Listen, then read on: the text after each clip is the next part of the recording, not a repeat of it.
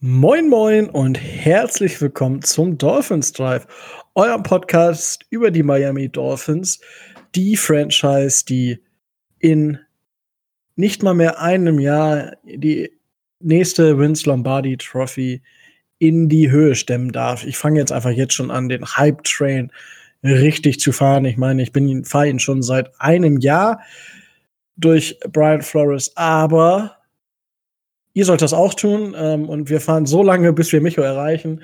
Und Dolphins Drive, das habt ihr gehört. Das heißt natürlich nicht nur ich alleine, sondern ich habe heute auch den Micho wieder mit dabei. Moin, Micho. Moin, moin. Hast du mal auf die Uhr geguckt? Ja, moin geht immer. Ja, guten Abend. Ja, so. Und äh, natürlich auch äh, Tobi. Moin, Tobi. Moin. Wunderbar. So, wir haben ja aus der letzten äh, Standardfolge, so möchte ich es jetzt mal einfach mal sagen, äh, die aufgenommen und dann kam News und News und noch mehr News und ja, wir fangen einfach mal an und zwar Taco Charlton wurde letzte Woche von den Miami Dolphins gewaved. Defensive End hat bei uns tatsächlich hat bei uns tatsächlich nicht mehr viel gespielt. Wow, ich wollte, was jetzt nicht mehr, was ich sagen wollte. Das war, wow. Ähm, ja, Taco Charlton wurde gewaved. Tobi, wie siehst du diese Entscheidung? Naja, also er hat bei uns relativ stark angefangen am Anfang. Das äh, belegen auch die Zahlen, aber hat dann auch in den, äh, in den Spielen danach äh, ähm, immer weniger Snaps bekommen, immer weniger auf sich aufmerksam machen können. Und man hat schon gemerkt, dass er das, was man sich vielleicht so von ihm als äh, First-Round-Pick der, der Cowboys versprochen hatte, äh, nicht so sehr umsetzen konnte. Von daher war es äh, relativ zwangsläufig, dass man sich dann auch von ihm äh, getrennt hat. Gerade auch, weil man im Draft ja äh, auf äh, Defensive End auch den ein oder anderen Spieler dazu geholt hat. Ja, Micho, wie siehst du die Entscheidung rund um Taco Charlton? Ja, schwierig. Also liegt einfach daran, dass wir nicht wirklich ausreichend Informationen haben. Rein sportlich hat er ja das Potenzial mitgebracht und er hat bei uns zuerst auch rein sportlich gezeigt, was er eventuell werden könnte, wo er eventuell was kann. Also ähm, dafür, was er da an Snaps und so weiter gezeigt, in seinen Snaps gezeigt hat, das war jetzt nicht kein, nicht First-Round-Talent-mäßig, das stimmt schon. Aber für eine Rotation, für ein bisschen Tiefe, hätte es meiner Meinung nach gereicht, wenn man das Potenzial sieht.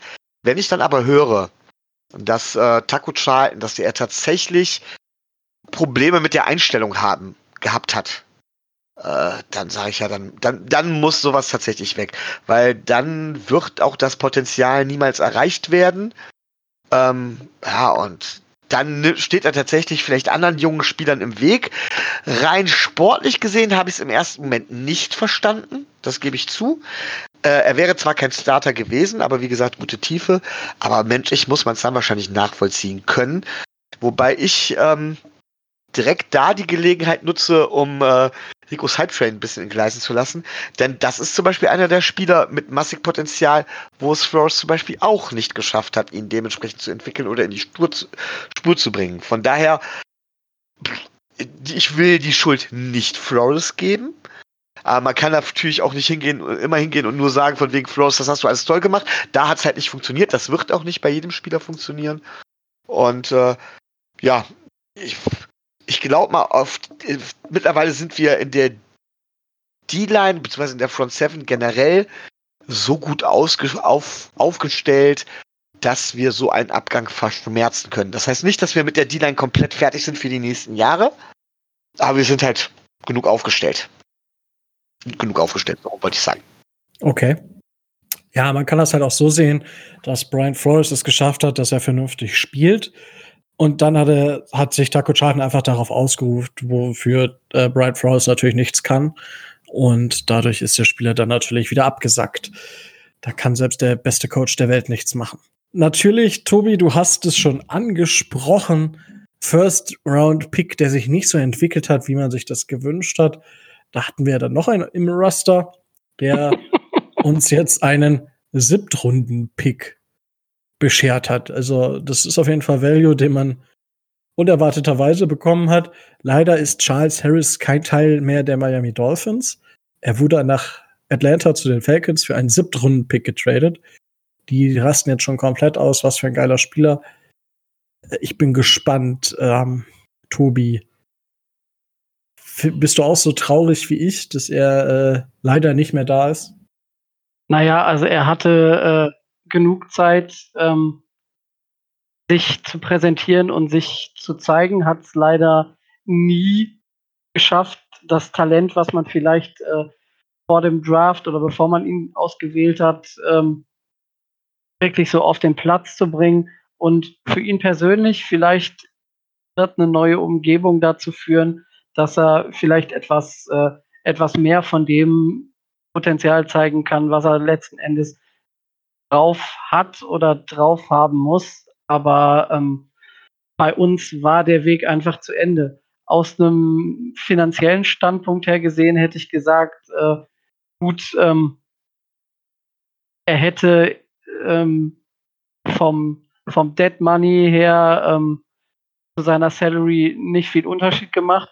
Der Vorteil, den Miami jetzt durch den Trade hat, ist, dass sie ähm, gewisse Garant garantierte Zahlungen nicht leisten mussten, dass er letzten Endes dann nicht die vollen, ich glaube, dreieinhalb Millionen gekostet hat, die, äh, die er hätte kosten können, sondern im Endeffekt jetzt noch bei 1,5 Millionen Dead Money knapp steht, sodass man äh, auch bei dem Move noch knapp äh, 1,9 Millionen Dollar äh, einspart, um eben da dann den Platz frei zu machen für andere jüngere Spieler. Ansonsten ähm, sind wir ehrlich, bei uns wäre es nichts geworden und äh, der Weg war auch einfach zu Ende. Und es hätte auch nichts gebracht, ihn dann die Tiefe in dieser Saison noch durchzuziehen. Er hätte wahrscheinlich sogar noch weniger Snaps äh, bekommen, als er das im letzten Jahr, Jahr schon relativ gering bei uns bekommen hat. Okay. Äh, Micho, wie viele, wie viele Champagnerflaschen hast du sebliert, als du gehört hast, dass Charles Harris getradet wurde? Ja, endlich. Endlich brauche ich den Kerl nicht mehr zu ertragen. Ähm, woraufhin Tobi mich natürlich direkt verarschen musste und direkt sagt, mir direkt sagen muss, dass ein anderer meiner Lieblingsspieler wiederkommen würde oder mir das andeuten würde mit Sam Young. Das ist so ungefähr eine Kategorie für mich. Charles Darrell, Sam Young, so, ja, alles klar, ein Tier. Ähm, ja, klar habe ich, ich habe mich tourisch gefreut und habe danach gedacht, oh Gott, um wen, über wen soll ich denn jetzt noch lästern? Gut, aber dafür haben wir ja jetzt einen Tour im Kader. Ähm, ja, war sinnlos, oder? Der hat, er hat null gebracht. Also, wenn selbst ein Taco Charlton äh, innerhalb von, von zwei Spielen, die er nur tatsächlich mit vielen Snaps gespielt hat, äh, die Zahlen eines Charles Harris übertrumpft, dann, äh, ich glaube, damit ist alles gesagt. Das Potenzial, das ist halt auch einer dieser Spieler äh, mit hohem Upside gewesen im Draft. Ähm, grundsätzlich, weil ich ja niemandem was Schlechtes wünsche, hoffe ich für ihn, dass er bei den äh, Falcons, dementsprechend Falcons waren das, glaube ich, dass ja. er bei den Falcons äh, ähm, dementsprechend vielleicht einschlägt und vielleicht etwas von seinem Potenzial, etwas mehr zumindest als bei uns abrufen kann. Äh, allein wirklich glauben tue ich es nicht. Ja, vielleicht um, äh, ja. vielleicht um da nochmal reinzugrätschen, um das zu erklären. Äh, unser ehemaliger O-Liner Sam Young äh, hat jetzt einen äh, Vertrag erstmal bei den Raiders unterschrieben. Ich habe das, diese Information in der ersten Nachricht, die ich äh, an Micho habe zukommen lassen, ähm, ausgespart und habe nur gesagt, äh, er kann äh, sich Sam Young wieder angucken, weil wir im Schedule für 2020 auch gegen die Raiders spielen. Das äh, war etwas gemein von mir. Das ich meine, du hast geschrieben, von wegen freust du, freust du dich, Sam Young wiederzusehen. naja. Einer, der hätte ich dann am liebsten gesagt, nein. Hätte ich gesagt, nein, tue ich nicht. naja, ich, also ich gehe mal davon aus, dass das bei den Raiders schwer haben wird, wenn er die Leistung zeigt, die er bei uns gezeigt hat. Und wenn er bei denen äh, ins Roster kommt, sagt das schon einiges über die O-Line-Qualitäten der, der Raiders aus. Wobei die O-Line der Raiders letzte Saison gar nicht so schlecht war, oder? Nee, deswegen gehe ich auch davon aus, dass äh, Sam Young, ähm, naja, den Roster-Cut nicht übersteht. Aber das, äh, da müssen wir uns ja keine Gedanken drum machen. Erstmal nicht, erstmal nicht. Und gut, das waren jetzt die beiden. Also ich habe da auch jetzt nicht mehr viel zu, zu sagen, weil, ja, ich meine, wer, wer uns ab und zu mal hört zwischendurch, äh, der wird wissen, dass wir jetzt nicht die größten Fans von Charles Harris waren.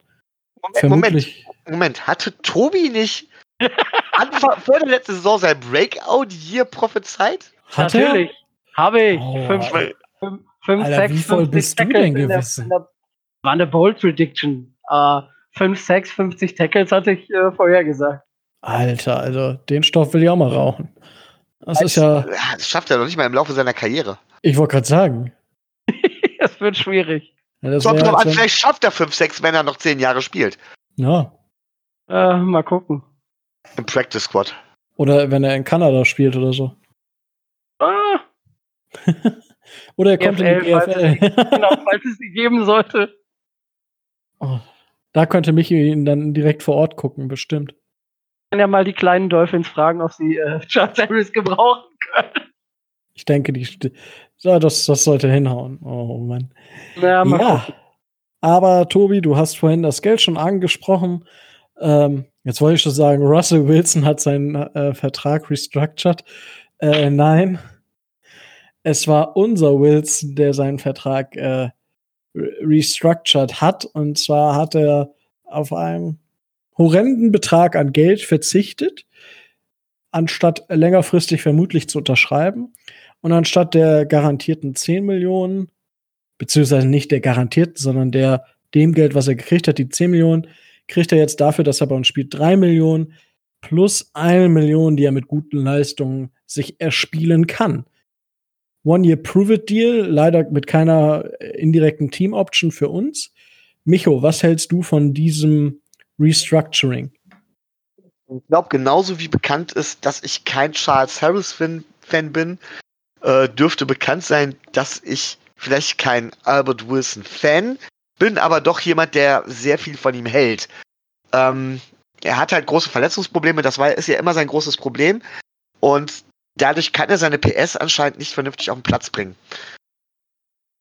Dass er jetzt restructured hat, kann man verschieden deuten. Ähm, grundsätzlich gebe ich recht, wenn Size von wegen nach den Leistungen, die er gezeigt hat, das Geld war tatsächlich dann nicht wert, nach den Leistungen, die er zuletzt gezeigt hat. Und dementsprechend werden die Angebote auch gering gewesen sein. Also wird er wohl ähm, und auch das habe ich ja gehört, wird er wohl gesagt haben, von wegen, okay, dann ne nehme ich weniger Geld und gucke dann, dass ich in die Free Agency komme und dort äh, dann ordentlich abkassiere, richtig absahne, weil, und das wird Rico gefallen, weil ich ja an mich glaube, weil ich glaube, dass ich diese Saison richtig durchstarten werde. Denn dann würde er ja teuer werden. Ähm, für uns ist es nur positiv, dementsprechend haben wir keinen direkten großen Need auf Wide Receiver. Ähm, trotzdem muss man sich perspektivisch natürlich mit dem, mit dem Wide Receiver Core beschäftigen. Ähm, da würde ich halt gern, ich weiß nicht, ob das jetzt passt oder ob wir das später machen wollen, auch gern nochmal was dann was zu sagen zur Qualität unseres Wide Receiver Cores. Da kommen wir vielleicht später noch zu. Okay. Ja, äh, erstmal, ja, da hast du zu 100% recht, dass mir das gefällt, dass er auf sich selber wettet. I like it. Ähm, ja, und von mir aus kann er halt nächste Saison für 15 Millionen bei den Jets sein. I don't care. Dann sollen die Jets 15 Millionen oder wie viel Geld er auch immer haben will, für ihn bezahlen. Tobi, was sagst du zu dieser Änderung des Vertrages? Ich hatte ja in der, in der Zeit der Free Agency und in der Zeit der Offseason darauf gehofft, dass dieser Move kommt. Ich hatte eher darauf gesetzt, dass es so in der Region von, von 5 Millionen vielleicht äh, stattfindet. Und ähm, ich finde, äh, erstmal die Bereitschaft von Albert Wilson super, dass, dass er sagt, ja, ich fühle mich in Miami wohl, äh, ich äh, mache das und ich ermögliche dem Team durch meinen freiwilligen Verzicht ähm, auch das vielleicht mit dem frei gewordenen Cap Space noch was anderes möglich ist, ob man es jetzt äh, in einen anderen Spieler ähm, investiert, weil wir ja noch drei freie Plätze im, im 90-91er Roster haben, falls irgendwo bei den anderen Teams noch interessante Spieler ähm, gewaved, gecuttet oder sonst irgendwie frei werden. Ähm, aber er hat das Potenzial und wenn er fit bleibt, dann kann er sicherlich eine sehr gute und sehr starke ähm, Waffe und ein gutes Target auch für die Miami Dolphins werden. Und ich sehe nicht, dass er nächstes Jahr geht. Wir haben nächstes Jahr den Cap Space. Wir haben nächstes Jahr wahrscheinlich ähm, Veränderungen im Wide Receiver Core vor uns, weil bis auf Devante Parker kann man alle Wide Receiver im nächsten Jahr relativ günstig, ähm, sag mal in Anführungszeichen, loswerden. Das gilt sowohl für, ähm, für Grant, für Hearns, als auch für Wilson, ja, für Preston Williams auch, klar, aber der äh, hat ja noch am meisten Perspektive. Von daher, es würde mich nicht wundern, wenn wir ähm, nach dieser Saison uns unsere, die Leistung unserer Wide Receiver angucken und da starke und deutliche Veränderungen vornehmen werden. Kurz, da habe ich eine Frage, Tobi. Du sagst ja. gerade, du sagst gerade eben, äh, dass wir alle relativ kostenfrei oder kostengünstig entlassen könnten, mit Ausnahme von Devante Parker. Wenn ich das nicht im Kopf habe, hat Devante Parker doch nur noch, der hat doch nur einen Zwei-Jahres-Vertrag bekommen damals. Das heißt, von wegen die erste. Das Alter, Micho, ist das dein Hab ich da irgendwas verpasst irgendwie? Bin ich gerade irgendwie? Das, hast, das, das, das fragst du zum dritten Echt? Mal. ja. Das ist das dritte Mal, dass du fragst, hat Devonte Parker einen neuen Vertrag? Ja, er ist noch, ich glaube, fünf Jahre jetzt an uns äh, gebunden. Bis 2023 einschließlich. Äh, das Dead Cap 2021 sind 8,1 Millionen. Da seht ihr, dass gewisse Dinge tatsächlich auch die, äh, das Erinnerungsvermögen deutlich schrumpfen lässt. Keine Ahnung, ist mein Ernst habe ich, hab ich komplett wieder vercheckt gehabt. Alles gut. Nee, nee, ist alles, alles Keine Ahnung. Du, wir, reden, wir reden hier gerne über Devante Parker, ja, deswegen ich finde das gut, dass du den immer wieder immer wieder so nochmal in, in Erinnerung. Naja, ich hatte jetzt Devante Parker auch mal ausgespart, weil ich davon ausgehe, dass man ja. ihn nicht, äh, nicht unbedingt ähm, sei äh, außerhalb eines sehr, sehr, sehr, sehr teuren und sehr, sehr lukrativen Trades abgeben wird nächstes Jahr, egal was er dieses Jahr so zeigt, schätze ich.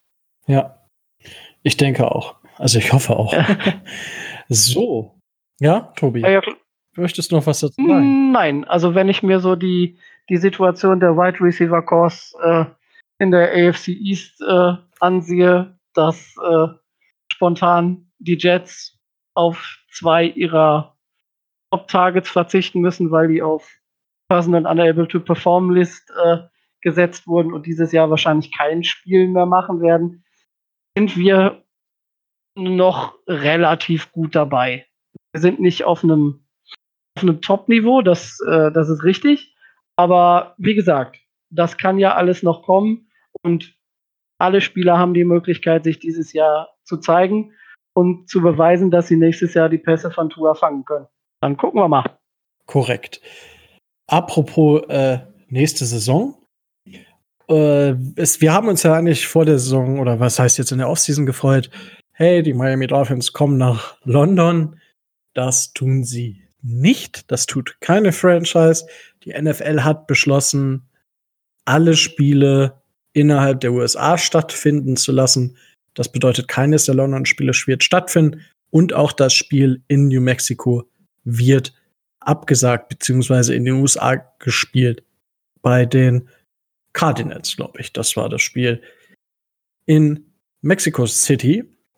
Und was dann noch herauskam, ist, dass die NFL heute Nacht, also wir haben Donnerstag, in, in vier, fünf, in sechseinhalb Stunden die den Spielplan äh, rausgeben wird. Und die Saison soll Stand jetzt regulär starten.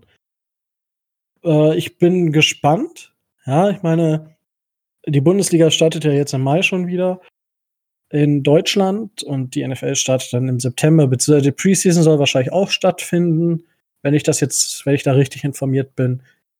Glaubt ihr, dass das so möglich ist, gerade in den USA, die es ja noch ein bisschen härter getroffen hat, die auch mit ihrem Gesundheitssystem und mit äh, gewissen Tipps, dass man sich gewisse Sachen spritzen soll, äh, natürlich sehr fragwürdig aufgestellt sind bei ihren Entscheidungsträgern, ohne da jetzt näher drauf eingehen zu wollen, weil das hat, glaube ich, hier weniger Platz. Äh, Tobi, was glaubst du? Wird die Saison normal stattfinden und glaubst du, dass die Preseason stattfinden wird und wie sind die Pläne? Was weißt du? Also man, man erkauft sich in erster, äh, erkauft in Anführungszeichen sich jetzt in erster Linie erstmal äh, ein paar Monate Zeit, indem man äh, davon ausgeht, ähm, dass man immer noch wird reagieren können. Ich habe ähm, vom, äh, vom Tom Garfinkel, der für das Hard Rock Stadium äh, bei den Dolphins zuständig ist, ähm, Pläne gelesen, dass es wohl mit reduzierter Zuschauerzahl vonstatten gehen soll, um eben Plätze freizuhalten und äh, die Einlasskontrollen hinsichtlich der Hygienevorschriften stattfinden zu lassen. Das heißt, ähm, dass es wohl jetzt momentan in der Diskussion ist, ob sie äh, Spiele der Dolphins mit um die 15.000 Zuschauern zulassen können. Ähm, Tom Garfinkel äh, hat nochmal betont, dass ähm, das Stadion mittlerweile so aufgestellt ist, dass alle ähm, Abstandsregelungen, Hygienevorschriften und äh, so weiter ähm, eingehalten werden können. Ob das jetzt so sinnvoll ist, wird man sehen müssen. Ähm, die NFL macht eine bessere Figur als die DFL äh, beim Fußball, weil sie es einfach äh, straight machen. Ähm, ich bin mal gespannt, wie es bis dahin aussieht und wie die Zahlen sein werden. Ich sehe es generell eher schwierig, weil ähm, das Virus wird uns sicherlich noch, äh, denke ich, mindestens ein Jahr lang ähm, begleiten und ob man dann äh, auf, äh, auf Krawall dann äh, die Spiele durchziehen muss, ähm, bin ich unentschlossen, muss ich ganz ehrlich sagen. Bei der Bundesliga, bei, beim Fußball momentan bin ich eher negativ eingestellt, weil ähm, ich finde, das muss nicht sein, weil das Risiko auch einfach viel zu groß ist. Okay, also du würdest bis nächstes Jahr im Sommer kein, keine einzige Sportveranstaltung mehr stattfinden. Nein, das habe ich nicht gesagt, aber ähm, Du sagst, dass das noch ein Jahr begleiten ja, würde. Das Virus, das geht ja nicht von heute auf morgen weg und das wird äh, ich, Nee, nee, aber wenn du sagst, das ist jetzt noch ein Jahr, dann. Hm, ich äh, sagen wir es mal, sagen wir es mal konkret, ich bin nicht davon überzeugt, dass die USA im August oder Anfang September, wenn die Saison starten soll, ähm, so weit und so gut aufgestellt ist mit den, mit den Zahlen und mit den Hygienekonzepten und mit allem drum und dran, dass sowas sinnvoll wäre. Aber die Entscheidung wird sicherlich dann äh, erst im Juli oder äh, Anfang August fallen. Man hat sich jetzt in erster Linie, dass man, dass man jetzt alles so tut wie äh, Business as usual. Man erkauft sich in erster Linie Zeit, um zu gucken, dann sich vielleicht in ein, zwei Monaten nochmal zusammenzusetzen und zu gucken, äh, wie sich der Verlauf entwickelt hat. Aber ähm, aus heutigem Standpunkt schwer vorstellbar. Okay, danke für deinen Input. Micho, wie siehst du die Situation? Ja, schwieriges Thema. Ähm, ist, glaube ich, auf mehreren Ebenen wichtig, wo man das Ganze besprechen muss. Also ich gebe Tobi recht, das Virus wird nicht verschwinden, das ist meine Meinung. Das muss man auch ganz klar sagen. Ich bin kein Mediziner, das sind wir alle nicht. Wir sind keine Virologen und wir sind keine Hellseher. Ähm, das heißt, das sind jetzt natürlich ganz stark persönliche Meinungen, persönliche Glaubensrichtung, könnte man schon fast sagen, wie es da weitergeht. Aber ich stimme Tobi soweit zu, das Virus wird nicht verschwinden. Ähm, ich habe tatsächlich große Befürchtungen auf dass wir eine zweite Welle kriegen, die vor allen Dingen uns dann richtig erwischt oder aber auch die USA äh, heftig erwischen wird, weil es da eben im Moment tatsächlich viele Bereiche in den USA gibt, die halt eben bisher noch nicht betroffen waren und die sich in Sicherheit wiegen. Ähm, und dann sehe ich tatsächlich auch die gesamte Welt wieder, die ja eine Zeit lang tatsächlich stillgestanden hat. Es war ja nicht nur die USA, es war nicht nur Italien, es war nicht nur Deutschland, sondern die gesamte Welt hat stillgestanden. Da sehe ich das dann wieder auf uns zukommen. Und von daher bin ich noch nicht überzeugt, dass die Saison starten wird. Ähm, auf der anderen Seite ist es natürlich so, wenn die Saison startet, ähm, ob es jetzt mit Zuschauern ist oder ohne, das wird man dann sehen. Klar. Ähm, dann finde ich, es gar nicht das Problem, dass die Hygienekonzepte im Stadion eingehalten werden oder dass die Teams ausreichend getestet werden. Ich bin tatsächlich, was die Fankultur in den USA angeht, nicht so drin, dass ich beurteilen kann, wie es aussieht oder wie es aussehen würde bei Geisterspielen, sag ich mal. Oder wenn halt viele Leute nicht ins Stadion könnten. Ob die dann versuchen, sich irgendwo gemeinsam im Garten zu versammeln, ob die sich versuchen, wie es hier in Deutschland geschehen ist, vor den Stadien zu versammeln. Und das finde ich halt sozusagen ein unverantwortliches Risiko. Das kann ich aber noch nicht beurteilen. Ähm, dann deswegen sei mir noch mal gestattet, was zum Thema Fußball zu sagen.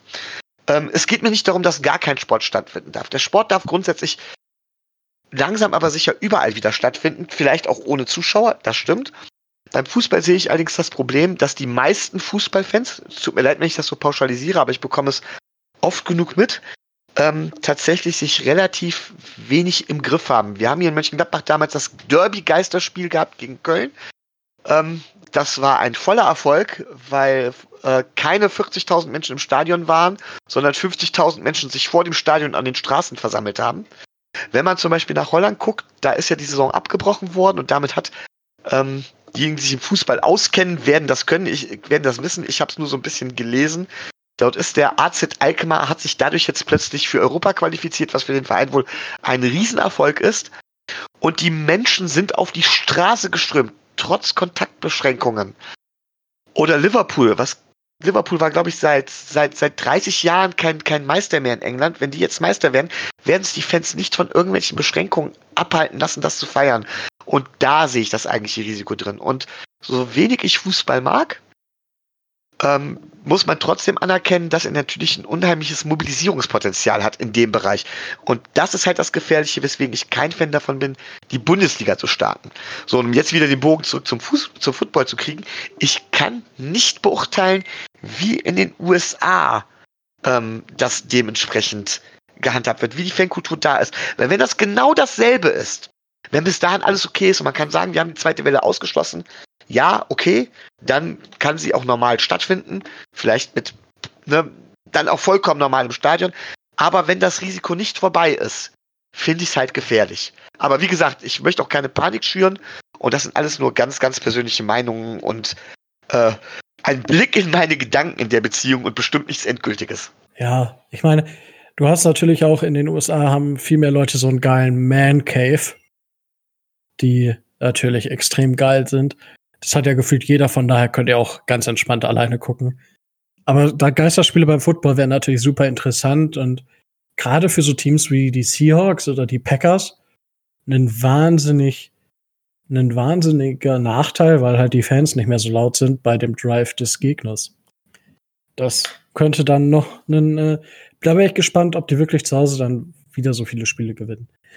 Aber das dazu. Ja, also ich Gut, denke. Und dann ähm, haben wir noch ja? Ich denke, äh, sowas wie, wie das klassische Tailgating vor dem Stadion ähm, kann ich mir auch äh, im August oder September noch nicht vorstellen. Also selbst wenn die Spiel, selbst wenn die Leute nicht rein könnten, dann äh, ist es ja so, dass viele, dass viele Amerikaner dann die Party vors Stadion verlegen. Und ich kann mir nicht vorstellen, dass das in dem, äh, in dem Maße stattfinden wird, wie es jetzt in Miami zum Beispiel äh, kennengelernt habe. Das kann ich mir nicht, kann ich nicht glauben und kann ich mir nicht vorstellen, dass die Liga und auch die äh, verschiedenen Regierungen in den Bundesstaaten das so erlauben würden. Ja, schauen wir einfach mal. Aber vielleicht noch ganz kurz. Es ist auf jeden ist Fall keine Frage des Erlaubens. Also zumindest im Fußballbereich setzen die Leute sich darüber hinweg. Ich weiß nicht, ob die es auch in den USA tun würden, aber wenn ich mir angucke, was da zum Teil in den Demos und sowas läuft, kann ich mir vorstellen, dass sie sich auch darüber hinwegsetzen, über Verbote.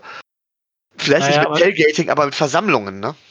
Versammlungen sicher, aber bei Tailgating hast du ja den Vorteil, ähm, also ich kann das jetzt aus praktischer Erfahrung äh, aus, äh, aus Miami Gardens berichten. Ähm, ich kann mir nicht vorstellen, dass sie da überhaupt noch irgendwelche Leute äh, sich dann vor dem Stadion äh, versammeln lassen. Das sind ja riesige äh, Parkplatzflächen und äh, so, die vor dem Stadion äh, bereitgestellt werden. Und dann machen sie halt einfach die Zufahrtswege zu und äh, lassen nur die Leute äh, dadurch, die äh, jetzt wirklich eine Karte haben. da bin ich nicht tief genug drin, das kann ich tatsächlich nicht beurteilen, aber wenn, wenn das aus, also das Tailgate kann man mit Sicherheit verhindern, da gebe ich dir auch recht. Ja, denke ich. Wir lassen uns einfach überraschen.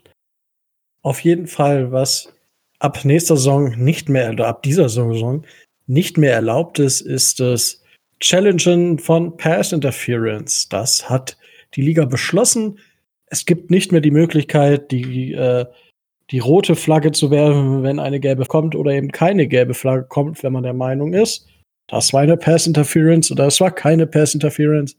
Das war ja eingeführt worden nach diesem skandalösen No-Call im NFC Championship Game zwischen den Saints und den Vikings, wo es ja. Ich, nee, Saints, und, nee, Saints, Saints und Rams, ne? Rams, ja. Wo, wie, also, das, das sieht ein Blinder mit dem Krückstock und, ah, der, der Ref nicht.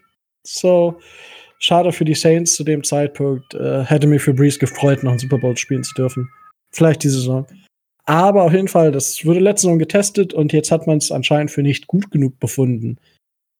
Tobi, was ist deine Ansicht? Sollte man das, hätte man das beibehalten sollen oder ist es richtig, dass sie das wieder abgeschafft haben? Also es hat gerade in der letzten äh, Saison ja für erheblich mehr Diskussionen gesorgt und erhebliche Verzögerungen und erhebliche Kontroversen. Also ich finde es gut, dass man es, äh, dass man, dass man es ausprobiert hat. Ich finde es aber auch gut, dass man jetzt nach der praktischen Erfahrung ähm, gemerkt hat, äh, was man sich da so ein, für einen Rattenschwanz an äh, nachfolgenden Diskussionen und Unsicherheiten ähm, auch über die Regelauslegung hinaus äh, angeschafft hat, weil ähm, ich weiß gar nicht mehr, in welchem, in welchem Spiel das war, wenn dann die Field Crew, ähm, die draußen, die draußen vorsteht, äh, dann den Call der, der, der Refs auf dem Feld wieder aufhebt. Und das hat ja Ewigkeiten dann immer gedauert und äh, hat dazu geführt, dass, äh, dass man einfach da einen völlig anderen, äh, einen anderen Schauplatz aufgemacht hat und sich da in Diskussionen um die Regeln und um die Regelauslegung verstrickt hat.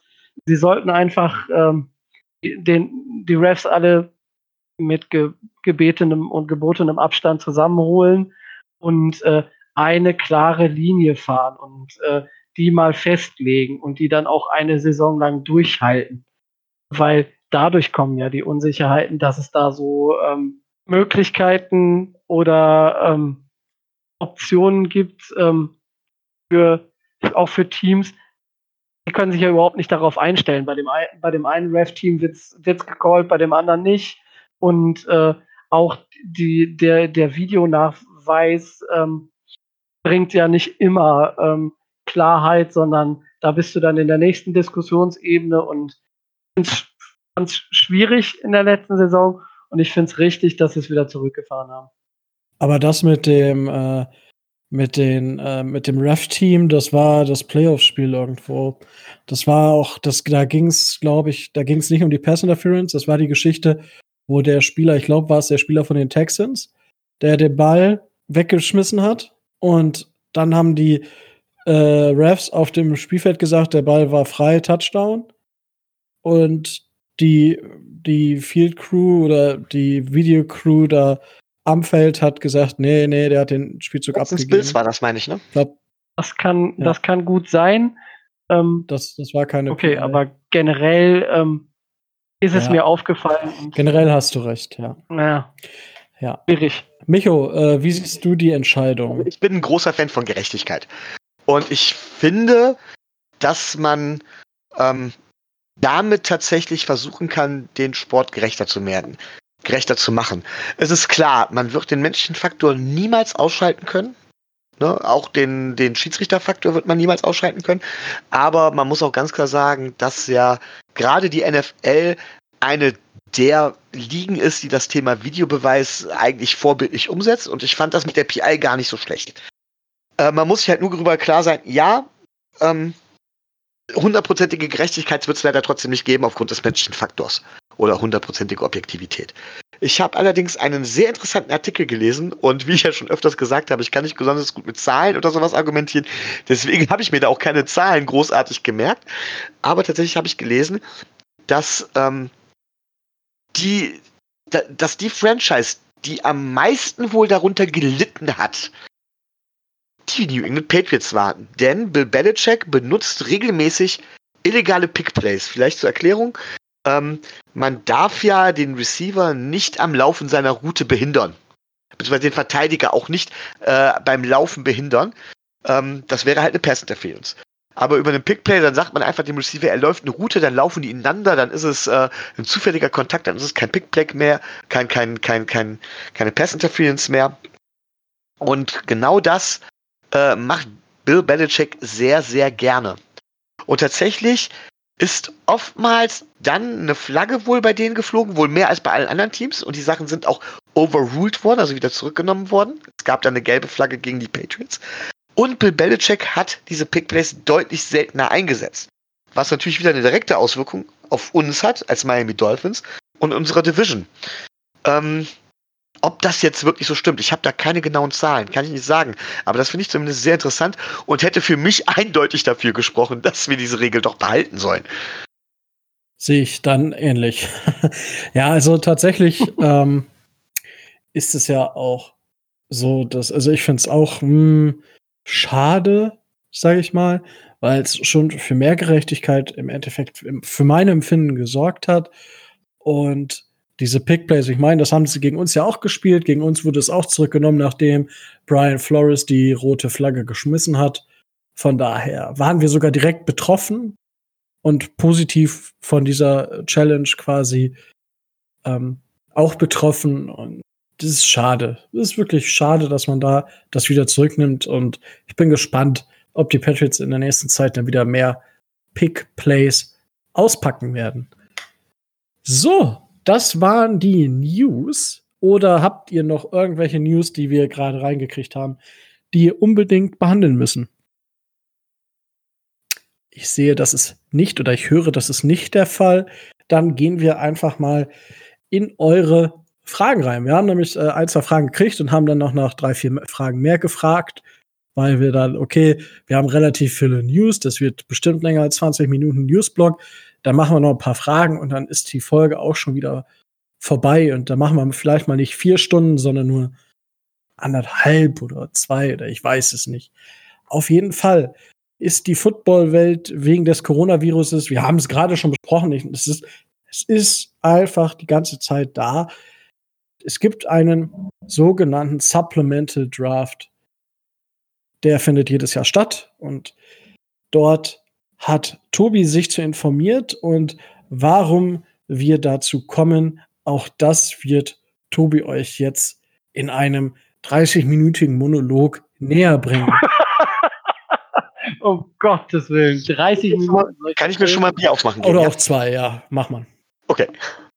Also, der, äh, der Supplemental Draft, der meistens so immer im, im Juli äh, stattfindet, dient äh, den, äh, den Spielern in erster Linie, die aus irgendwelchen Gründen, die äh, durchaus unterschiedlich sein können äh, und sich dann nicht äh, zum Draft-Prozess anmelden konnten, sei es durch eine längerfristige Verletzung oder teilweise auch durch, äh, ich nenne es mal, Gebrauch von Substanzen, dann ähm, nicht in den Draft-Prozess integriert werden können so als, ich sag mal, Nachdraft, um den Spielern halt auch die Möglichkeit zu geben, ähm, in den äh, von den Franchises gedraftet zu werden.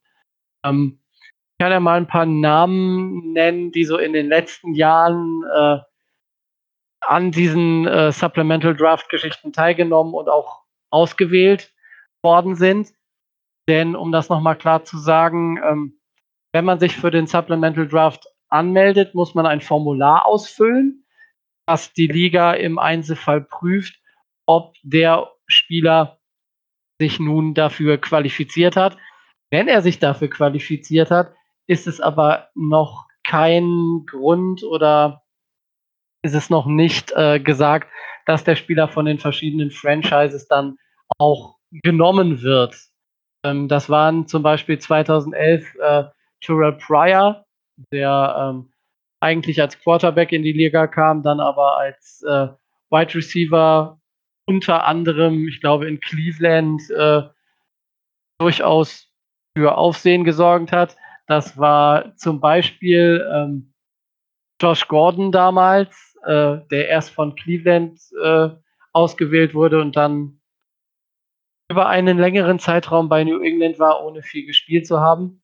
Der zum Beispiel ähm, wurde vom Draft ausgeschlossen 2012, weil er einen äh, Marihuana-Test nicht bestanden hat. Wo, äh, dem wurde dann die Möglichkeit gegeben, ähm, am Supplemental Draft teilzunehmen. Und in den letzten Jahren, ähm, 2018, 2019, waren es zum Beispiel Sam Beal, Cornerback, der von den Giants ausgewählt wurde, Adonis Alexander, auch Cornerback, der von den Redskins dann ausgewählt wurde, und äh, Jalen Thompson, der im letzten Jahr, ähm, nachdem er NCAA-Regeln äh, verletzt hatte, nicht zum Draft zugelassen wurde, aber zum Supplemental Draft, ähm, der dann hinterher bei den äh, Arizona Cardinals gelandet ist.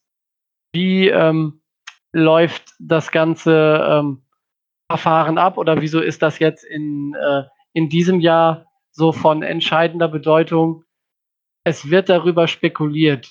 Gibt noch nichts ähm, wirklich äh, Spruchreifes oder es gibt da noch keine Entscheidung, aber der Coronavirus könnte ja dazu führen, dass entweder Teile oder, wenn es ganz schlecht läuft, die gesamte, ähm, die gesamte College-Saison nicht stattfinden kann. Dann hätten Spieler, die ähm, in diesem Jahr draft eligible geworden wären, sich aber aus verschiedenen Gründen dazu entschieden haben, sich nicht am Draft anzumelden, sondern noch ein Jahr weiter College zu machen, die Möglichkeit, diese, äh, diesen Aspekt der, des Covid-19 als Grund zu nehmen, um ähm, zumindest einen Antrag auf Zulassung zum Supplemental Draft ähm, schreiben zu können. Das sind ähm, unter anderem, wenn ich mal ein äh, paar Namen in den Raum schmeißen darf, ähm, Wide Receiver Devonta Smith von Alabama.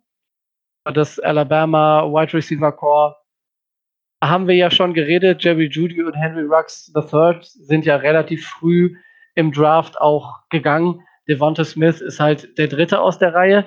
Das ist äh, Travis Etienne, der Running Back von Clemson, der sich auch dazu entschieden hat, äh, in diesem Jahr nicht am Draft teilzunehmen, sondern noch ein Jahr mehr College zu machen.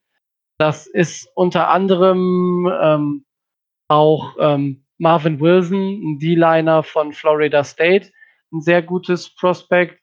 Oder ähm, wenn man mal weitergehen möchte, zum Beispiel ähm, Creed Humphrey, der Center von Oklahoma, der eigentlich auch in diesem Jahr draft eligible gewesen wäre, aber äh, gerne noch ein Jahr mehr College spielen wollte. Und das sind solche Leute zum Beispiel wie äh, Walker Little und Alex Leatherwood, äh, zwei O-Liner, zwei Offensive Tackles, die sich auch ähm, dazu entschieden haben, äh, noch ein, äh, ein weiteres Jahr am College zu verbleiben.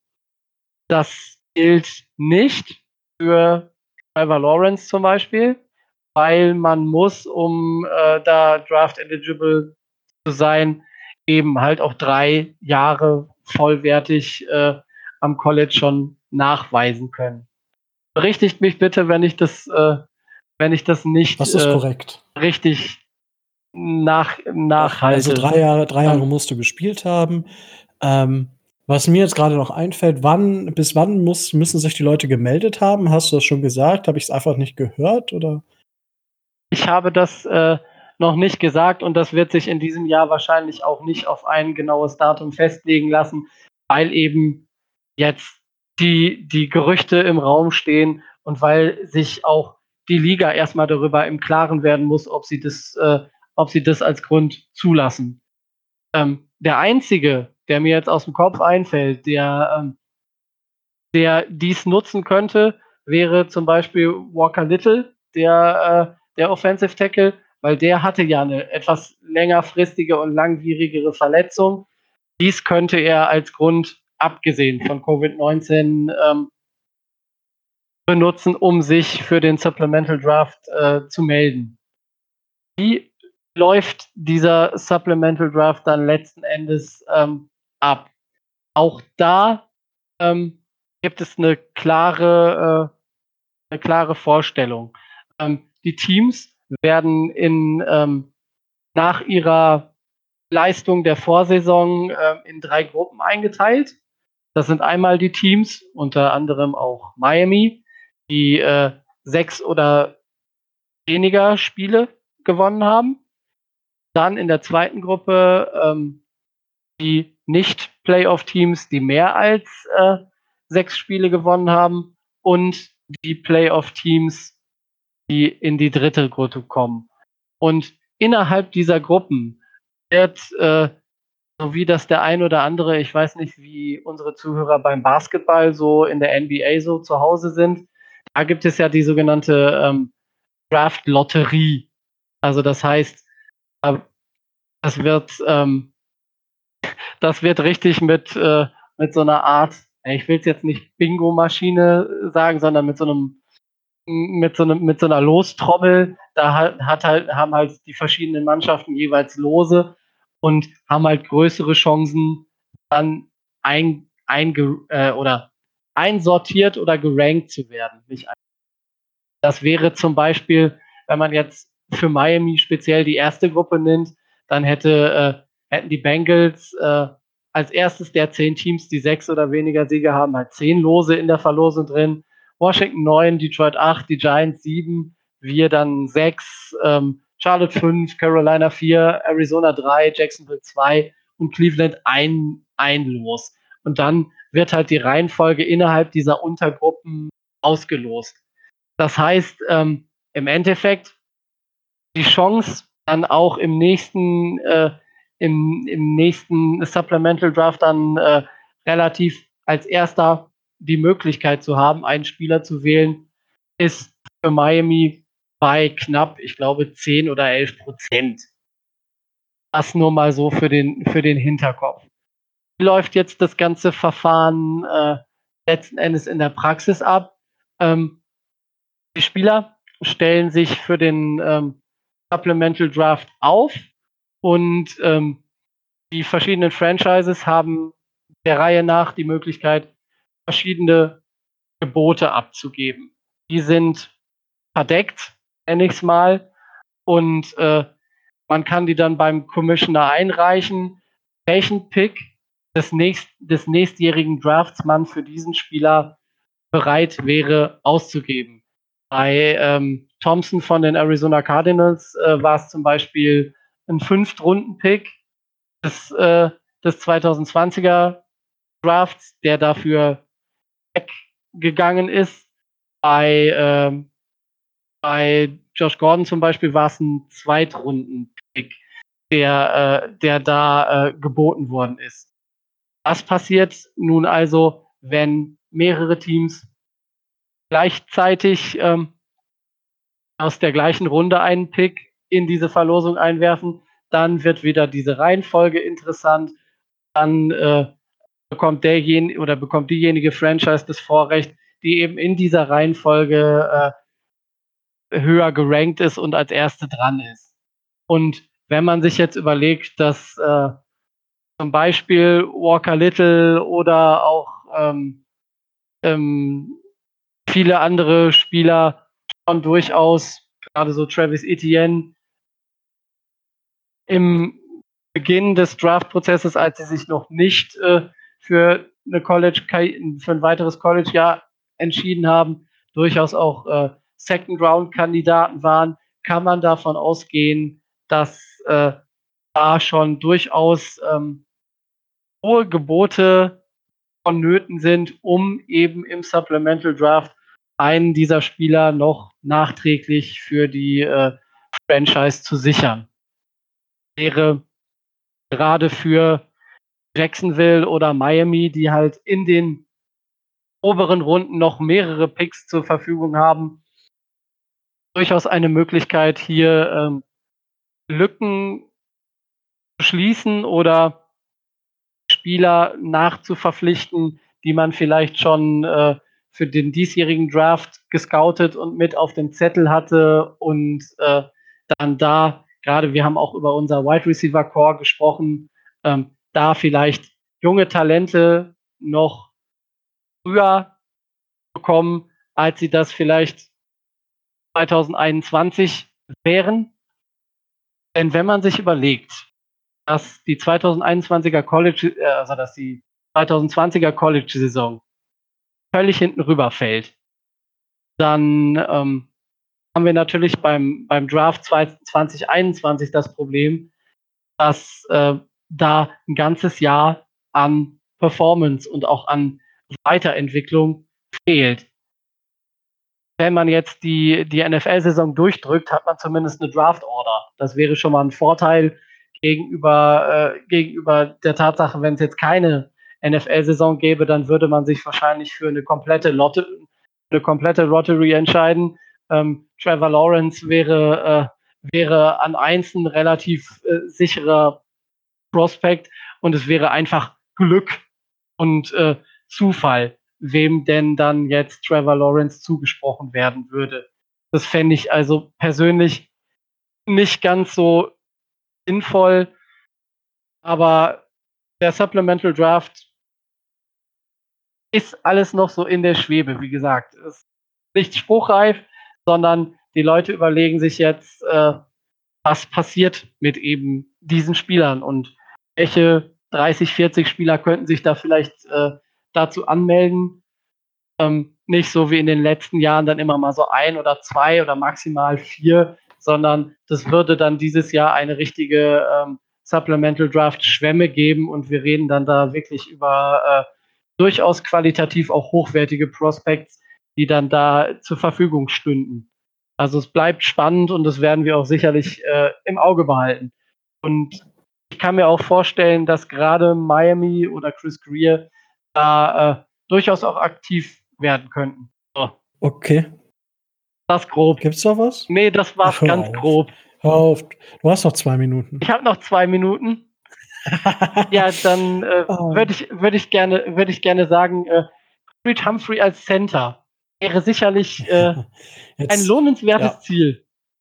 also machen wir nächste Woche ein Supplemental Mock Draft oder wie Wir funktioniert machen, das Ganze wir dann? machen nächste Woche einen 2021er Mock Draft mit Supplemental äh, äh, Mock Drafts und all sowas. Das fehlt mir inzwischen. Ich habe jetzt inzwischen schon anderthalb Wochen keinen Mock Draft mehr gemacht. Das ist einfach schade. Ja, ich, ich bin da auch sehr, sehr traurig drüber. Das glaube ich dir. Micho, wie siehst du die ganze Situation, beziehungsweise was glaubst du, was denkst du? Weil ich meine, es steht viel in der Schwebe, das ist halt eher was mit, oh, wie fühlt sich das an? Ja, also zuerst mal habe ich gedacht, äh, äh, wenn Tobi jetzt noch länger redet, muss er mir danach einen Aufenthalt in der Betty Ford Klinik spendieren. Das hat auch für drei oder vier Bier gereicht. Nein, alles gut. Ähm, ich bin tatsächlich kein Fan vom Supplemental Draft. Es gibt wenig Spieler, die dort den Pick, der, der dort investiert wurde, es wirklich wert waren. Ich glaube, ein Cornerback war es, glaube ich, der einen Drittrunden-Pick oder sowas hatte und relativ oder Viertrunden-Pick und relativ viele Snaps gespielt hat. Aber auch ein Josh Gordon für einen Zweitrunden-Pick. Mal ganz ehrlich, ähm, so viel hat das den Cleveland Browns jetzt nicht gerade gebracht. Ähm, es gibt einen Grund, warum die Spieler sich nicht zum Draft angemeldet haben. Und das war vor allen Dingen der Grund in der Regel, ähm, entweder, dass auch durch Verletzungen, dass sie eigentlich noch ein bisschen was aufbauen wollten, dass sie äh, sich noch nicht fit genug oder noch nicht bereit genug gefühlt haben oder nicht bereit genug sein konnten, aus welchem Grund auch immer. Und dieser Grund verschwindet einfach nicht. Und deswegen habe ich da eine ganz klare Meinung zu. Finger von. Weg. Denn ich glaube nicht, dass im Supplemental Draft tatsächlich viele Spieler für sich jetzt für 2021 anmelden werden. Also so Leute wie Trevor Lawrence, Travis Etienne oder so, ich glaube es tatsächlich nicht. Äh, Und deswegen glaube ich nicht, dass es für uns Trevor Lawrence kommt. dürfte auch gar nicht. Äh, Trevor Lawrence sowieso nicht, ja, genau. Stimmt, du hast recht. Ähm, nee, aber wie gesagt, ich glaube nicht, dass da wirklich Spieler kommen, die auf Dauer für uns, die sich auf Dauer für uns lohnen würden. So einfach ist das. das.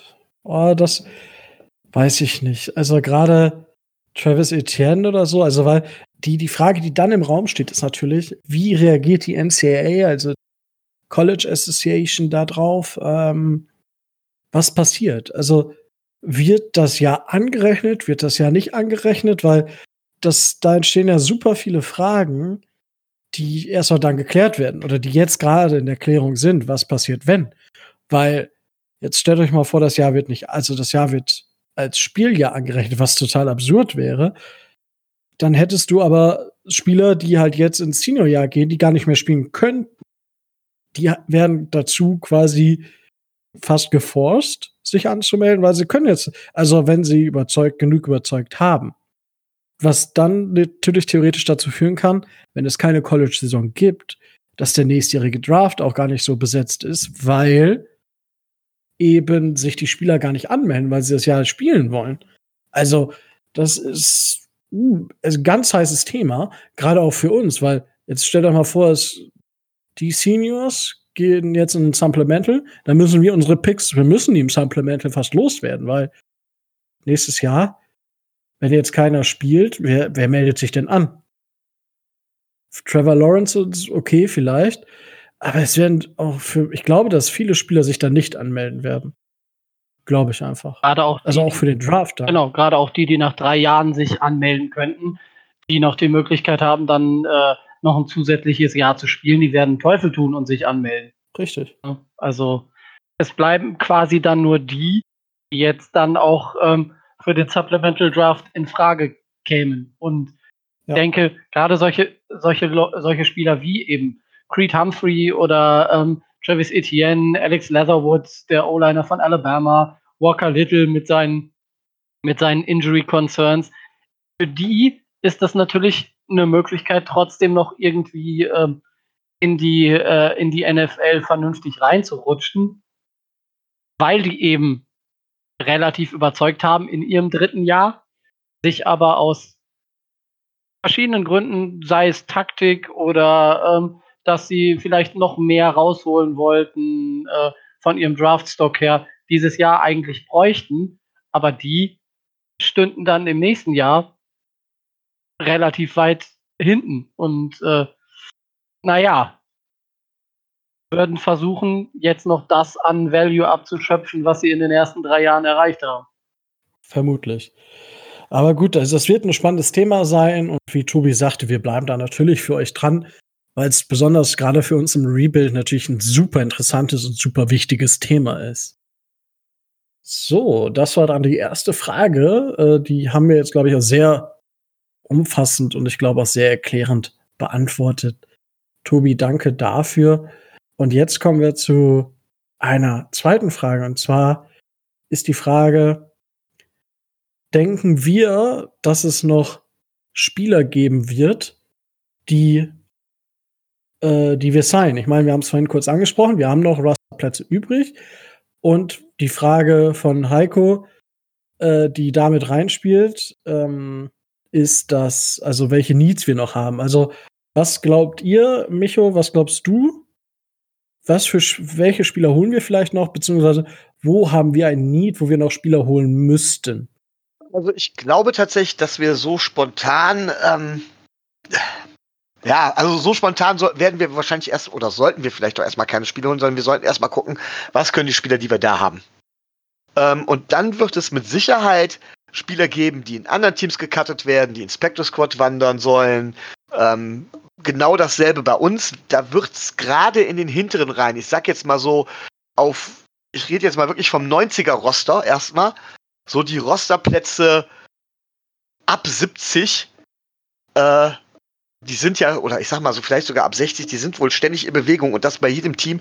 Da wird es ein ständiges Hin und Her geben.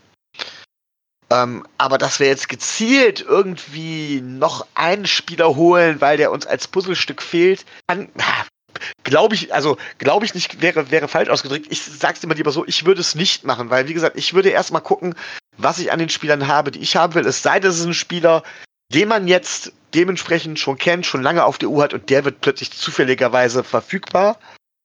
Ähm, wie zum Beispiel Luke Falk vor, wann war das? Drei Jahren, zwei Jahren? Ich weiß schon gar nicht mehr. Ähm, auch so eine große Fehleinschätzung von mir. Aber tatsächlich glaube ich, ähm, dass ansonsten da auch nicht viel passieren wird und wir das für die nächste Saison auch nicht brauchen, da ich nicht glaube, dass wir tatsächlich eine Chance haben, irgendwo um die Playoffs mitzuspielen. Das heißt, das ist, das ist in jedem Falle noch, und das lässt sich auch niemandem negativ an, in meinen Augen immer noch ein Rebuild-Jahr. Und dementsprechend wäre es vernünftig, für die Langfristigkeit zu gucken, was man da eigentlich hat. Okay, ja, also ich will jetzt keine Diskussion auslösen. Ich sehe es anders.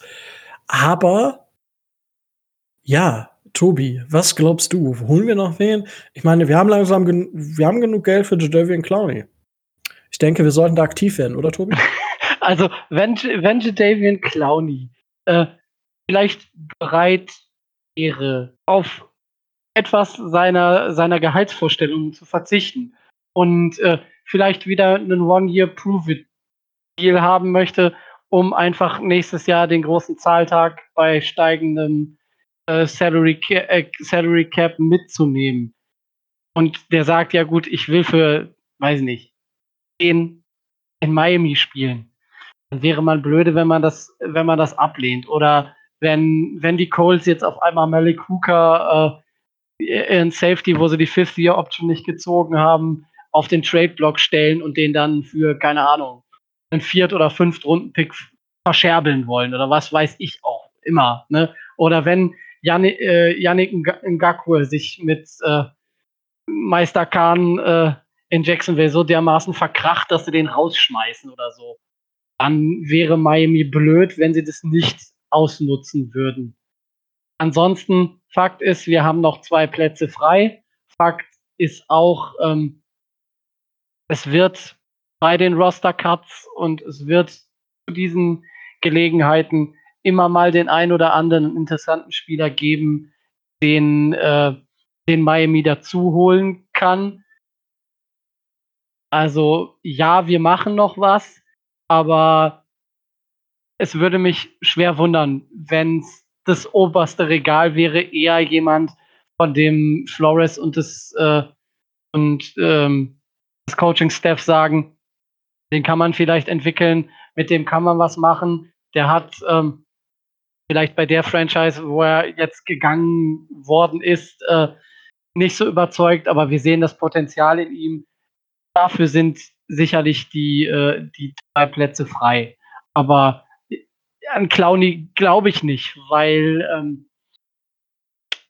er bei uns im Roster auch nicht die Rolle einnehmen könnte oder einnehmen sollte, die er selber von sich sieht, weil wir haben mit äh, Lawson und Ogba zwei, äh, zwei Defensive Ends, die nicht schlecht verdienen. Und wenn wir, wenn wir da ähm, noch äh, zum Beispiel Ngakwe oder, ähm, oder Clowny mit reinsetzen, dann geht das natürlich auch zu Lasten der Produktion der beiden. Also erste Reihe vielleicht nicht, aber ähm, zweite Reihe, es sei denn, er dieser Spieler, der da jetzt verfügbar wäre, bedient umgehend sofort ein Need und macht uns wesentlich besser. Haben wir denn noch überhaupt ein Need? Das ist ja die Frage. Also, ich zum Beispiel ganz im Ernst, ich könnte zum Beispiel die Diskussion jetzt mal, weil es bedient hundertprozentig kein Need und wir haben im Draft schon komisch geguckt, als wir äh, Igbenogany äh, gedraftet haben. Aber Eli Apple wäre auch zu haben, oder? Das ist richtig, aber wie du, wie du schon sagst, also wir haben jetzt drei super Cornerbacks, haben äh, einen hochtalentierten Cornerback äh, in der ersten Runde gedraftet, haben mit äh, Nick Needham äh, jemanden, der, ähm, der sich da in der letzten Saison nach vorne gespielt hat. Rowe und McCain könnten eventuell äh, noch Corner spielen. Also also wir werden wahrscheinlich sogar äh, Tankersley nach seiner Verletzung. Ich denke nicht, dass der das, äh, dass der das Roster schafft. Und ähm, naja, da haben wir den, denke ich, keinen Need. Und das müsste schon wirklich ein Spieler sein, der uns meilenweit nach vorne bringt. Und äh, der auch meilenweit besser ist als das, was wir im Roster haben. Und das sehe ich auf Cornerback nur gar nicht. Ich würde gern mal Rico frustrieren, wenn ich das zwischendurch dürfte. Tu es. ähm, nicht alles hundertprozentig meine Meinung habe ich aus verschiedenen Medien und verschiedenen Ansichten auch zusammengeklaubt, kann ich aber größtenteils unterstützen. Und zwar, das eine ist Eli Apple, Warum redet man noch über Eli Apple? Weil ein First-Round-Pick war. Der ist in New York gescheitert mit maximal mittelmäßigen Leistungen und hat sich als Stinkstiefel entpuppt. Er ist dann zu den Saints gekommen, wo er eigentlich an der Seite von Marshall Lattimore äh, gut hätte performen können. Leistung eher unterdurchschnittlich und wurde auch relativ schnell wieder entlassen. Denn äh, der Typ scheint Lockerroom-Gift zu sein. Und darum sollte man sich den nicht holen. Und warum ich sage, ich frustriere Rico ist, diese Aussage, wenn der kein First-Round-Pick gewesen wäre, würde man nicht mehr über den reden. Solche Aussagen habe ich tatsächlich in etwas stärkerer Form über Jadavin Clowney gehört. Denn dort, und wie gesagt, ganz vorsichtig, nicht hundertprozentig meine Meinung, aber wenn Jadavin Clowney nicht First Overall gewesen wäre, dann wäre der heute gar nicht so in der Riesendiskussion. Weil tatsächlich Jadavin Clowney in meinen Augen kein schlechter Spieler, ja, aber bei weitem nicht das für ein Team bringt, wie, ähm, ja, wie soll ich das ausdrücken? Er bringt nicht so viel für ein Team, wie immer diskutiert wird. Also es wird über ihn immer so diskutiert, als wäre ein absoluter Gamechanger. Und das sehe ich tatsächlich bei ihm nicht. Und ich habe tatsächlich Aussagen gehört, über Julian Clowney würde man nicht reden, wenn er nicht ein First Overall gewesen wäre. Und dann könnte er auch nicht diese Gehalts, könnte er auch nicht diese Gehaltsvorstellung heute noch äh, stellen, wenn es pur nach der Leistung ginge.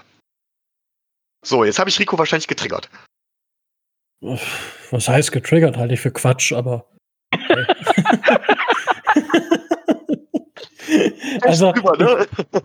stehe steh ich drüber, muss ich nicht drüber reden. Doch. Aber natürlich triggert mich das, aber es ist so, dass ich sage, es ist ein, für mich ein Spieler, der Elite-Level spielen kann, der aber nicht konstant Elite-Level spielt. Also der ist, für mich ist er schon, er, wenn er normal spielt, ist er knapp unter Elite, aber er hat auf jeden Fall das Potenzial, ein, zwei, fünf Jahre ähm, Elite zu spielen.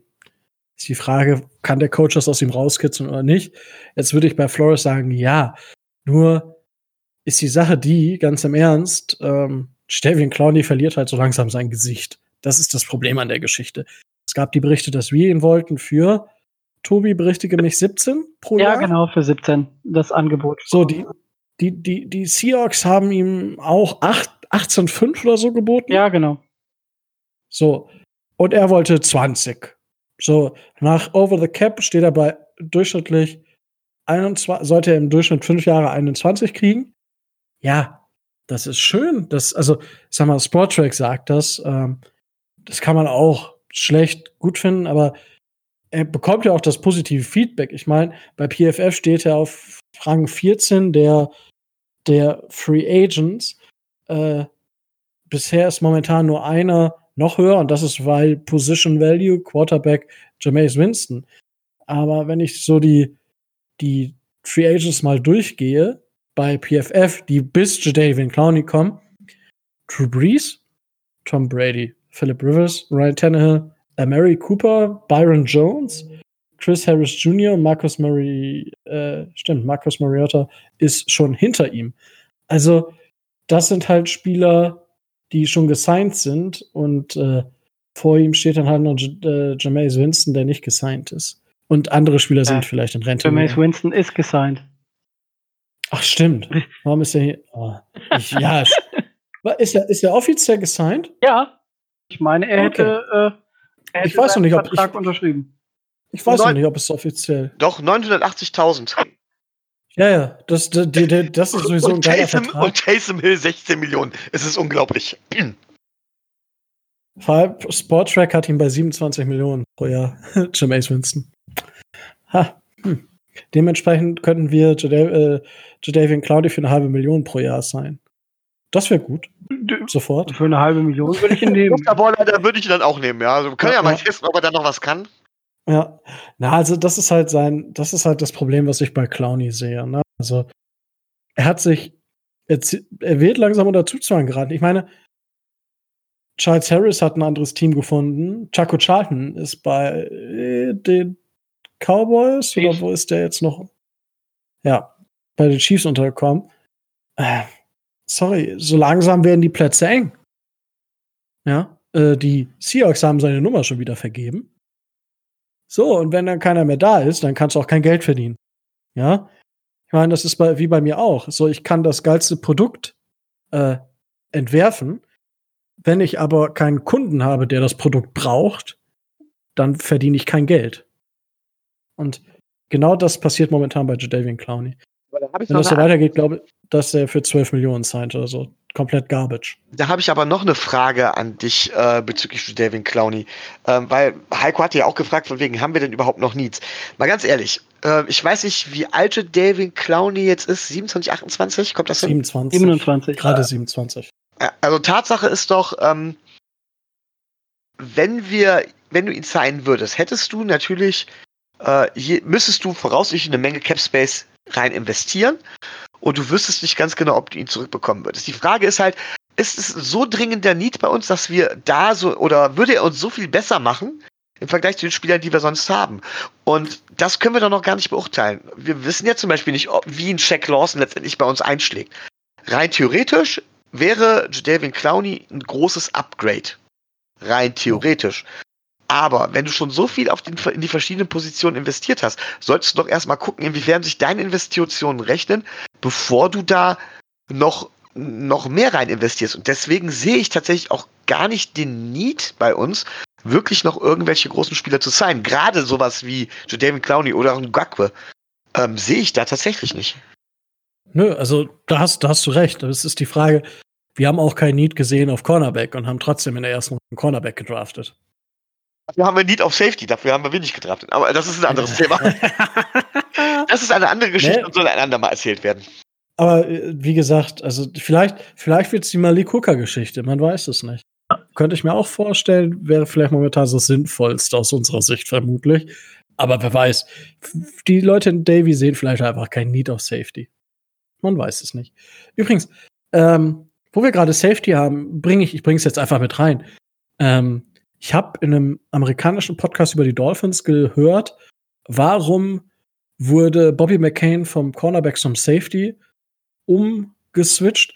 Unter anderem, weil er einfach der intelligenteste Spieler dieser Defense ist und das auf Safety definitiv mehr gefragt sein sollte als im Slot, im Corner. Soll unter anderem Grund gewesen sein. Äh, nur um das. Wir hatten diese Diskussion und ich wollte einfach nur noch mal einen Punkt reinbringen. Nun ja. Ausrufezeichen meinst du? Oder ein anderes Satzzeichen noch? Ja, auf jeden Fall. Irgendwas Satzzeichen. Okay. so, ich glaube, also ich wüsste nämlich gerade auch keinen großen äh, irgendwas Großartiges, wen wir noch sein würden, die in unsere Altersstruktur passen, unter 30. Weil ich meine, wir haben einen Spieler, der ist über 30, der ist halt schon fast 40. Unser Fitzi, aber sonst sind halt junge Cornerbacks momentan und sonst ist halt viel Rashad Higgins, Wide Receiver von den Browns. Vince Curry, äh, Vinny Curry, das wäre vielleicht noch ein witziger Name, der ist aber auch schon über 30. Also Clayton Geethers von den Colts hat anscheinend, steht hier auch noch als undrafted, aber ja, es ist auf jeden Fall nicht wirklich viel mehr auf dem Brett, sage ich mal, was uns jetzt unsere Needs oder unser Need auf Safety, wo wir das größte Need sehen, abdecken würde. Von daher, also wir werden noch Spieler holen. Ich habe kein Gefühl dafür, wen. Und das kommt wahrscheinlich, es werden wahrscheinlich Spieler sein, die von anderen Teams gecuttet werden. Ein Need hätte ich noch. Aber das ist mehr so ein, das ist mehr so der emotionale Need. Oh, jetzt hör auf mit Cameron Wake. Ja, One-Day-Contract, wenn er, wenn er jetzt tatsächlich aufhört, dann. Ja, das ist aber noch was anderes. Ich dachte schon, du wolltest dann jetzt nochmal. Also ich, ich sehe ich seh tatsächlich ein Need äh, für einen für einen Edge Receiver für die zweite Reihe, aber das ist weder Clowney noch ein Gakwe noch Everson Griffin noch wer da sonst äh, rumläuft. Also die sind einfach viel zu teuer und äh, Warte mal. Edge Receiver? Äh, Edge Rusher, habe ich Edge Receiver gesagt? Ja. Oha. Und ich dachte schon so, okay, der Tobi, der, was ist jetzt ein Edge Receiver? ich habe eine neue Spielform, äh, eine neue Spielerform er erfunden. Nein. Wobei ich, äh, ich muss an der Stelle tatsächlich, weil das gerade dazu wirklich passt, eine, eine, ähm, ähm, eine Anekdote erzählen, Anekdote erzählen. Und zwar ähm, zu meiner aktiven Zeit gab es eine Menge Jungs, die äh, studiert haben und es gab in Deutschland eine Unimeisterschaft. Und äh, tatsächlich haben sich dann für, damals für die Uni Düsseldorf fast alle Spieler einfach an der Uni Düsseldorf eingeschrieben, um, um dort als Team dann als, als Unimannschaft aufzulaufen und sich die Unimeisterschaft zu holen. Sehr schön war auf jeden Fall dann äh, der Quarterback, unser Quarterback aus der Saison vorher, der die Bundesliga gewechselt ist. Ähm, tatsächlich. Ähm, der hat dann da gespielt und weil er das so geil fand, die Kombination Quarterback und Mittellinebacker. Und hat auch gesagt, ich bin ein Quarterbacker. Ähm, sorry, wollte ich jetzt einfach mal eingeschrieben haben, Rico, du kannst es gerne rausschmeißen. Ich fand, ploppt halt gerade so als Erinnerung auf. Äh, war übrigens sehr cool. Sie haben auch die Meisterschaft geholt, ich habe nicht mitgespielt. Ähm, aber äh, ja, war einfach eine Anekdote, die ploppte mal wieder so auf. Ja, gut, das, das passiert schon mal, dass man Meisterschaften gewinnt, ohne äh, Anteil daran zu haben. Ja, sowas passiert schon mal. Dann haben wir eigentlich jetzt quasi alle Spieler mal durch, beziehungsweise alles, was wir so brauchen, mal durchgerechnet. Ähm, vielleicht traden die Colts ja auch für Josh Rosen. Trade zwischen wir kriegen Hooker und die kriegen Rosen. Beispiel. Wäre eine Möglichkeit. Ja, Finde ich cool. So, dann haben wir die Fragen, äh, die beiden Fragen, glaube ich, jetzt abgedeckt. Und möchtet ihr dazu jetzt spezifisch noch was sagen? Äh, nö. Okay, dann hat äh, Jules ähm, noch eine Frage reingestellt. Da bin ich tatsächlich momentan noch wenig in mir. Und zwar, wie unterscheidet sich die kommende Saisonvorbereitung der Teams, sofern Termine bekannt sind, zur Vorbereitung unter normalen Umständen? im Vergleich zu den letzten Jahren. Was ich jetzt weiß, ist, dass es Teammeetings virtuell gibt, dass die Trainingspläne haben, die Trainingspläne halt umsetzen sollen. So das Typische, was man quasi in der Offseason macht, wenn man alleine trainiert, aber halt nicht, wenn das Teamtraining anfängt und die Teammeetings anfangen und solche Geschichten. Ähm, witzigerweise, bevor die Frage kam, habe ich in unsere Gruppe noch gepostet, äh, es gibt so einen Artikel, ich weiß nicht von welchem, vom Atlantic oder so, dass Brian Flores definitiv keinen Bock auf Sloppy Plays hat und auch kein, kein Bock auf Sloppiness. Also, wenn irgendwer so ein bisschen Larifari macht, ich denke, der wird die TNT wohl äh, ablecken. Also der wird die, der wird da hin und her und hin und her, der wird leiden des Todes, könnte ich mir vorstellen. Und tatsächlich weiß ich bisher nicht so viel mehr. Micho, weißt du da mehr drüber? Ähm, wirklich mehr wissen. Das ist halt, wir leben halt alle äh, in, in, Zeiten von Unsicherheit. Erstmal zu deiner Aussage hier mit Brian Flores. Ja, ich finde die Aussage gut, ich finde die Aussage auch wichtig. Sag mir einen Coach, der was anderes sagt. Dann lache ich den Coach aus. Also ich finde, das ist für mich eine Grundvoraussetzung, äh, dass man halt kein schlampiges oder kein nachlässiges Spiel zulässt. Äh, was die Saisonvorbereitung selber angeht, glaube ich, dass der Football relativ gut damit umgehen kann. Zum Beispiel Basketball ist sehr ein individueller Sport. Ähm, die trainieren, die brauchen gar nicht viele Leute interessieren. Und beim Football ist es so, dass ähm, die alle schon ein gewisses, sag ich mal, athletisches und technisches Grundverständnis mitbringen. Und an der Technik kann man größtenteils auch dann jeweils mit einem Personal Coach oder sowas, was sie in der Offseason auch gerne mal machen, tatsächlich auch trainieren. Was oftmals zu kurz kommt in der Saison oder was in der Saison relativ ähm, schwierig ist, ist halt die Sache, das Tape-Studium nimmt halt unheimlich viel Zeit in Anspruch und tatsächlich das Entwickeln neuer Plays, das Auswendiglernen neuer Playbooks. Das ist tatsächlich eine richtige, äh, das ist eine Fleißaufgabe. Und ich glaube, dass da vermehrt Wert drauf gelegt wird und dass tatsächlich die Coaches eventuell sogar zu komplexeren Spielzügen dementsprechend übergehen, einfach weil die Spieler, weil sie nicht so sehr auf dem Trainingsplatz stehen, mehr Zeit haben, das von der Theorie, Theorie her zu verinnerlichen. Aber das ist tatsächlich von mir auch jetzt mehr geraten oder mehr, mehr eine, eine, eine, eine, ja, eine Fantasievorstellung, als dass ich wirklich was wüsste. Okay, also wir breiten jetzt schon Michos Fantasien. Äh, jetzt wird's auf jeden Fall wild hier. Tobi, was weißt du? Du wirst ja wahrscheinlich top informiert sein. Also, äh, es ist im, im Endeffekt äh, ungefähr so, wie, wie Michos schon, äh, schon skizziert hat. Jeder Spieler hat so seinen, äh, hat so seinen Personal Trainer, die kriegen Aufgaben ähm, vom, von den Coaches, müssen, äh, müssen dann ihre Trainingsanheiten entweder ähm, live im Videochat mit mehreren gleichzeitig oder eben ähm, oder eben nacheinander alle abgeben und äh, werden regelmäßig dann auch ähm, Tests durchführen, sei es jetzt in der Theorie oder in der Praxis, um eben zu beweisen, dass sie wirklich was tun. Also das wird da schon sehr, äh, sehr nach, nachhaltend behandelt. Also es ist jetzt nicht so wie bei den, äh, bei den OTAs, die man, die man so kennt, die so im, im Mai immer so gestartet sind, dass sich die, äh, dass sich die Spieler dann zusammen in der Trainingshalle in, äh, in Davy treffen konnten und zusammen trainieren, sondern das läuft alles individuell ab. Und ähm, ich denke aber auch, dass, ähm, dass Miami da gerade so bei den Spielern zwischen, ähm, zwischen 40 und 70 im Vorteil ist, weil die müssen schon allein durch die Tatsache, dass sie sich in Konkurrenz zueinander für, ein, für einen Roster-Spot befinden, sich alle dermaßen den Arsch aufreißen, dass da äh, keiner sich Larifari leisten kann. Ähm, die anderen sind Profi genug, als dass sie genau wissen, was von ihnen, äh, von ihnen erwartet wird. Und äh, ich gehe jetzt nicht davon aus, dass es ähm, großartig negativen Einfluss auf äh, die Fitness oder die körperliche, den körperlichen Zustand der Spieler hat.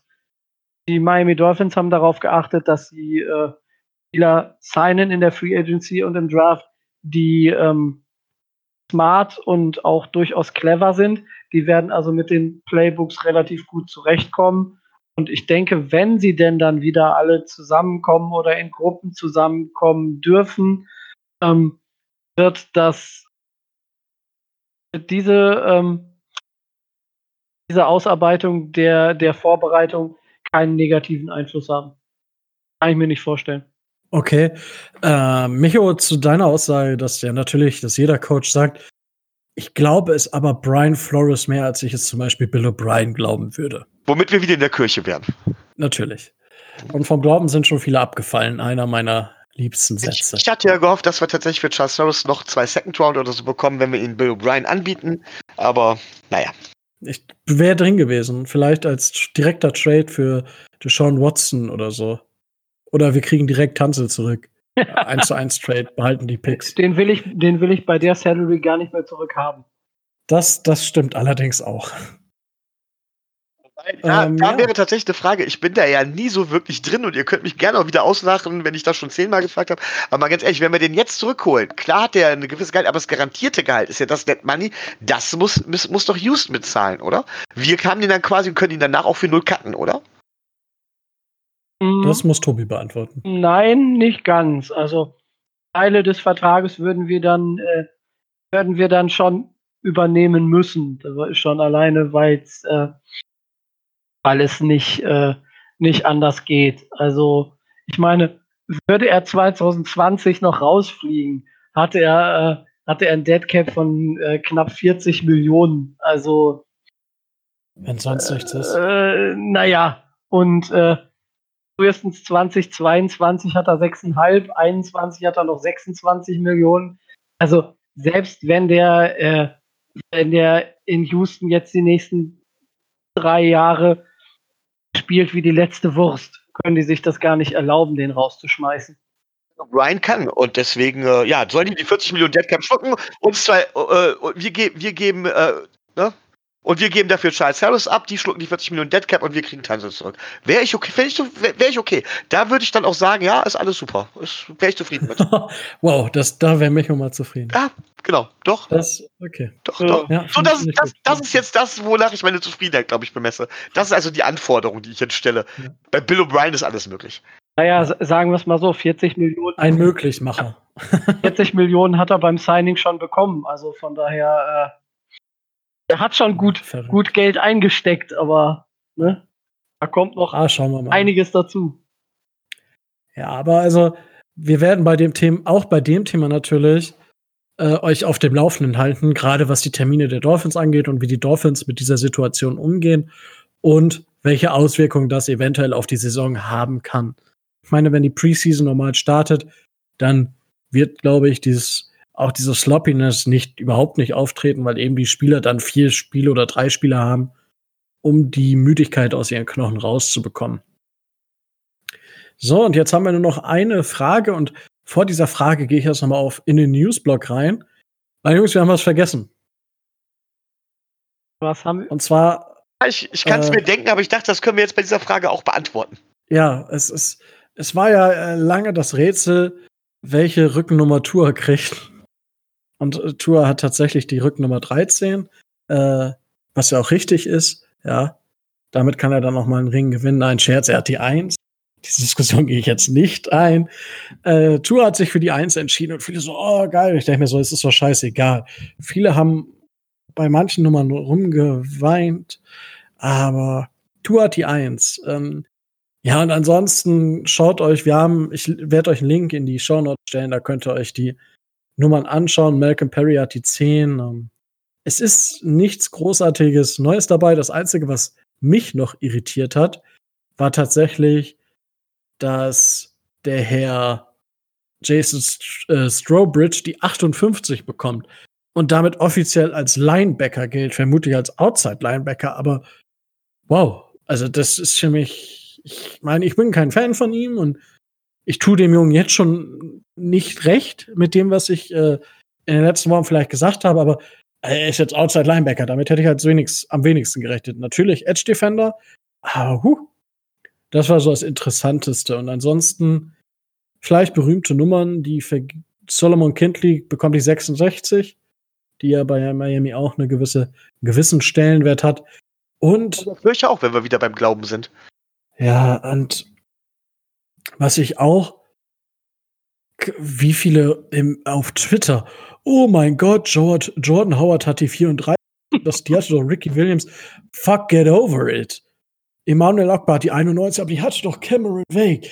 Ja, und, alter Leute, kommt, was, was, geilt euch doch mal an Nummern nicht so auf. Also ich finde sowieso frech, es sollte bei den Dolphins halt, weiß ich nicht, nur noch die 99 nicht mehr vergeben werden. Der Rest. Vielleicht, okay, Jonka bin ich auch mit fein, die sollte auch nicht mehr vergeben werden. Aber ja, gut. Es ist halt, wie es ist. Und also gerade bei Cameron Rake oder ja, Leute, was wollt ihr denn? Sollen wir dreimal den Spieler mit der Nummer 1 mit bei im Kader haben, mit der Nummer, also Spieler mit der Nummer 1 dreimal im Kader haben? So, äh, weiß ich nicht. Also, wie gesagt, die Nummern findet ihr in den Shownotes. Hat, möchte einer von euch da noch Ja, groß äh, drüber philosophieren? Ja, ich möchte mit dir kurz darüber reden. Und zwar, ich Oh. weiß, wie du zu den Nummern stehst. Das ist keine Frage.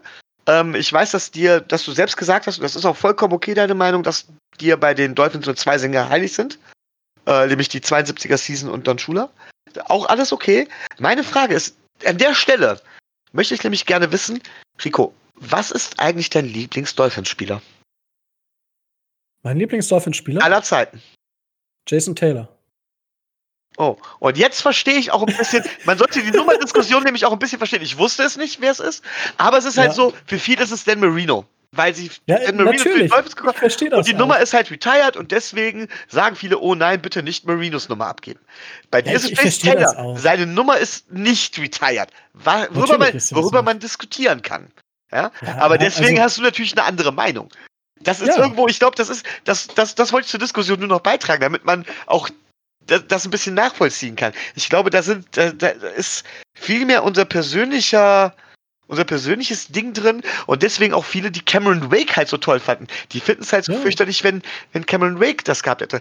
Ich weiß nicht, was du gesagt hättest, wenn, wenn Tua plötzlich die 99 bekommt und niemand, und dann am besten noch irgendwann die Nummer von Ich Tua hätte- mit der 99 Weil- geteilt wird. Aber We weißt du, womit ich gerechnet hätte eigentlich? Dass Curtis Weaver die 99 kriegt. ja. Hätte ich's, hätte, hätte ich hätte es vollkommen legitim gefunden, weil ich bin, wenn Nummern, ich finde es vollkommen in Ordnung, wenn Nummern retired werden. Bin ich, ich finde das auch in Ordnung, dass die Nummer von Dan Marino retired ist. Der hat ja auch absurd, absurd was aufs Feld gebracht. Die Weltklasse, die Dan Marino zu den Dolphins gebracht hat und mit Don Schuler zusammen entwickelt hat. Also von diesem Heavy Run zu dieser ultimativen Passing Offense. Weltklasse. Diese, O- er hatte die beste O-Line, wir hatten den besten Quarterback. Es hat uns im Endeffekt immer noch so das Quäntchen gefehlt. Es ist, ist jetzt so, wie es ist. Äh, was ich aber sage, so natürlich, wenn aber zum Beispiel Dan Marino jetzt sagt, okay, ähm, hier, äh, wenn du möchtest, kannst du sie haben, ist schwierig. Ich, ich bin damit fein, wenn retired Nummern von den Spielern, die sie, mit denen sie retired haben, solange sie noch leben, äh, sagen, du kannst diese Nummer haben und diese Nummer wieder öffnen. Finde ich vollkommen legitim. Es muss dem Spieler möglich sein, finde ich. Und deswegen, ich wäre auch damit vollkommen legitim, wenn die äh, retired ist. Und dann, keine Ahnung, wir draften wir haben jetzt Curtis Weaver gedraftet und ich meine, gut, das ist jetzt nicht das Beispiel der Marino Tour, weil Curtis Weaver nicht der fünfte Pick war. Und äh, aber ich die Sachen, die Jason Taylor gemacht hat, schon auf eine Stufe mit ungefähr auf eine Stufe mit Dan Marino stelle. Ähm, und der gesagt hat, hier Curtis, äh, kannst meine Nummer haben, hätte ich auch legitim gefunden. Das ist mein Verständnis zu dieser zu dieser Nummerndiskussion. Ich finde diesen Kult um Nummern, finde ich okay. Ich verstehe auch, ich hatte auch beim Fußball äh, immer die 99, hätte mich auch beim Football um die 90 äh, beworben. Aber es, also, es ist nicht so, dass ich darauf angewiesen wäre. Also, aber deswegen, ich hab da, ich bin da einfach vielleicht so ein bisschen anders. Deswegen, ja, wenn Leute da nie mehr, wer die 13, vollkommen in Ordnung. Für mich dürfte auch nur der Marino sagen, okay, es kann wieder wer die 13 bekommen. Das nur kurz. Kurzer Exkurs. Aber da ich da auch dementsprechend schon an dich die Frage gestellt habe und wir dürfen uns ja auch selber Fragen stellen. Tobi, was ist denn dein Lieblingsspieler aller Zeiten? Lieblingsspieler aller Zeiten, das ist äh, eine verdammt gute Frage. Also ganz. Charles Harris, jetzt ist es raus. Ja, die, die Nummer ist ja schon, äh, die Nummer ist ja schon längst vergeben und aller Zeiten boah, wüsste ich jetzt nicht. Also ich würde wahrscheinlich äh, Zach Thomas sagen, aber das ist jetzt echt nur spontan, weil ich Isaac Asiata nicht sagen kann. Alles klar, gut. Gut, Micho, jetzt, jetzt machst du den Sack Nein, zu. ich will mich noch aufregen über die Nummer von Tua, aber das kann ich auch hinterher machen. Das machst du gleich noch. Jetzt, jetzt ist erst Michos Lieblingsspieler dran. Ich dachte, das wüsstet ihr. Ich glaube, das habe ich schon oft genug gesagt, oder? Nicht? Na gut. Äh, Larry Sonka. Ah. Ich, ja. ich stehe auf, Verständlich. ich stehe ja. auf diese Art von Running Back. Ich, ich mag diesen Oldschool Football und ja, ja, ich liebe es einfach. Es ist für mich auch einer der Top 3 Dolphins. Also definitiv. Und ja, verstehe ich. Ja. Aber gut, Tobi, jetzt darfst du dich äh, aufregen. Wie, wie kann Tua die Eins nehmen, weil die Eins ist, ohne auf das Roster zu gucken, bei den Miami Dolphins schon besetzt. Die Eins trägt nämlich bei, Miami, bei den Miami Dolphins nur einer und das ist TD. Jetzt haben wir nämlich, jetzt haben wir nämlich das Riesenproblem, dass sich unser Maskottchen wegen Tour eine neue Nummer suchen muss. Ja, TD kriegt jetzt die Doppel-Null wahrscheinlich wird das, wird das so passieren, aber ähm, ich denke, da hat sich auch keiner wirklich Gedanken drüber gemacht. Aber äh, die Eins war bislang immer Maskottchennummer und äh, naja, ist jetzt für Tua auf der einen Seite finde finde ich die Eins nicht gut, weil er TD die Nummer wegnimmt. Und auf der anderen Seite habe ich so ein bisschen mit der Eins aus äh, Sichtweise Cam Newton ein Problem. Mein Gott, ich meine ganz im Ernst, er wird wahrscheinlich, und da kommen wir jetzt zur Frage, in der ersten Saison vermutlich nicht viel mehr machen als TD. Also, wenn, wenn, er, wenn er am Spielfeld dran Kopfstände macht und da rumspringt, so wie, wie das ja, unser Gott. Maskottchen macht, soll er das gerne tun. Das fände ich lustig. Okay. okay, here we go. also, die, die Frage, die, äh, ich glaube, Björn war sie gefragt. Naja, wird Tour womöglich starten oder betrachten wir das als eher unwahrscheinlich? Ich glaube, es besteht eine Möglichkeit, je nachdem, wie die läuft. Selbst, also, wenn sie gut läuft und wir Playoff-Chancen haben, bis zwei Spieltage vor Schluss, wird er nicht spielen. Es sei denn, Fitzy verletzt sich und Rosen verletzt sich. Oder wenn Fitzy verletzt ist und Rosen gespielt hat und Rosen sich verletzt, ähm, ansonsten kann ich mir vorstellen, dass er die letzten beiden Spiele macht, wenn es um nichts mehr geht. Und die O-Line bis dahin stabil ist. Sollte die O-Line nicht stabil sein, dann nicht, weil es gab ähm, Mike Renner, ich bin großer Fan von PFF. Hey, wer weiß es noch nicht? Mike Renner, einer der Lead Analyst für den NFL Draft, hat hat geschrieben, dass Tour ganze 77 Quarterback-Hits oder Sacks einstecken musste während seiner Karriere bei Alabama. Das ist ein Okay-Wert für die Art von College, wo Tour gespielt hat. Alleine letzte Saison hat nur Ryan Fitzpatrick 123 Quarterback-Hits oder Sacks bekommen. 123. So, und Tour hat in seiner Karriere 77. Das heißt, wir müssen erstmal an der O-Line basteln und das siehst du ja im Laufe der Saison, wie sich das entwickelt. Und sollte die O-Line stabil sein bis Woche 15 und wir nicht um die Playoffs spielen oder wenn wir um die Playoffs spielen und sich dann Fitzy verletzt, dann kann ich mir vorstellen, dass Tour reinkommt. Aber ansonsten glaube ich, wird er keinen Shot haben. Also ich denke, das wird ähnlich wie mit Mahomes sein oder mit Lamar Jackson. So, die haben ja auch nur die letzten Spiele, letzten zwei Spiele oder letztes Spiel gemacht. Ich glaube, in die Richtung wird es auch gehen. Tobi, wie siehst du das? Sehe ich genauso. Um äh, von Beginn an zu starten, müsste er äh, von Beginn an stärker sein als Ryan Fitzpatrick. Und ich glaube, wir haben in der Vergangenheit äh, schon häufiger darüber diskutiert, dass äh, Ryan Fitzpatrick kein Elite-Niveau erreichen wird, dass er aber äh, von zu Beginn einer Karriere in der NFL immer noch jeden Rookie locker in die Tasche stecken kann, alleine durch seine, äh, durch seine Erfahrung. Und von daher stellt sich für mich die Frage überhaupt nicht, ob, äh, ob Tua von Beginn an äh, startet, weil er das nicht tun wird. Ob er das ganze Jahr sitzt, weiß ich nicht. Aber wie du schon sagst, vielleicht so äh, die letzten paar Spiele, paar Snaps, aber ähm, großartig Spielzeit wird er im ersten Jahr nicht bekommen. Okay, Micho, wie siehst du, schätzt du die Situation um Tour Tango Vailoa ein? Also erstmal muss er ganz klar fit werden. Ähm, ich glaube, das können unsere Mediziner hier von den Dolphins besser beurteilen als, als, als ich, ob äh, und wie lange es dauert. Ähm, man sagt ja, oder ich habe mal, es gab früher mal die Faustformel, dass ein Spieler so lange braucht, um seine alte Form wieder oder sein Können wieder zu erreichen, wie er verletzt war. Das glaube ich ist lange überholt. Das ist im Foot und im Football ist es auch nicht so. Ähm, ich glaube, dass er körperlich, sobald er körperlich fit ist, wäre er auch in der Lage zu starten. Und wenn man das, was zum Beispiel Rico gerne von ihm sieht oder was viele von ihm sagen, dass, oder was man von ihm generell eigentlich von jedem Spieler sehen will, nämlich, dass er unbedingt auf dem Platz stehen will und sich beweisen will, dann wird er auch mit den Hufen scharren. So. Das nächste Problem ist mit Fitzpatrick, richtig, er steckt zu Beginn jeden Rookie in die Tasche. Aufgrund seines Erfahrungsvorsprungs. Man weiß aber auch, und zwar an guten Tagen. Man weiß, dass Fitzpatrick extreme Schwankungen in seinen Leistungen hat. Und er hat es, glaube ich, noch nie geschafft, zwei Saisons hintereinander gut zu spielen. Und man muss auch immer noch sagen, ja, Fitzpatrick hat nicht schlecht gespielt, vor allen Dingen angesichts der Umstände. Die Umstände sind besser, die Anforderungen an Fitzpatrick werden, starten, werden steigen.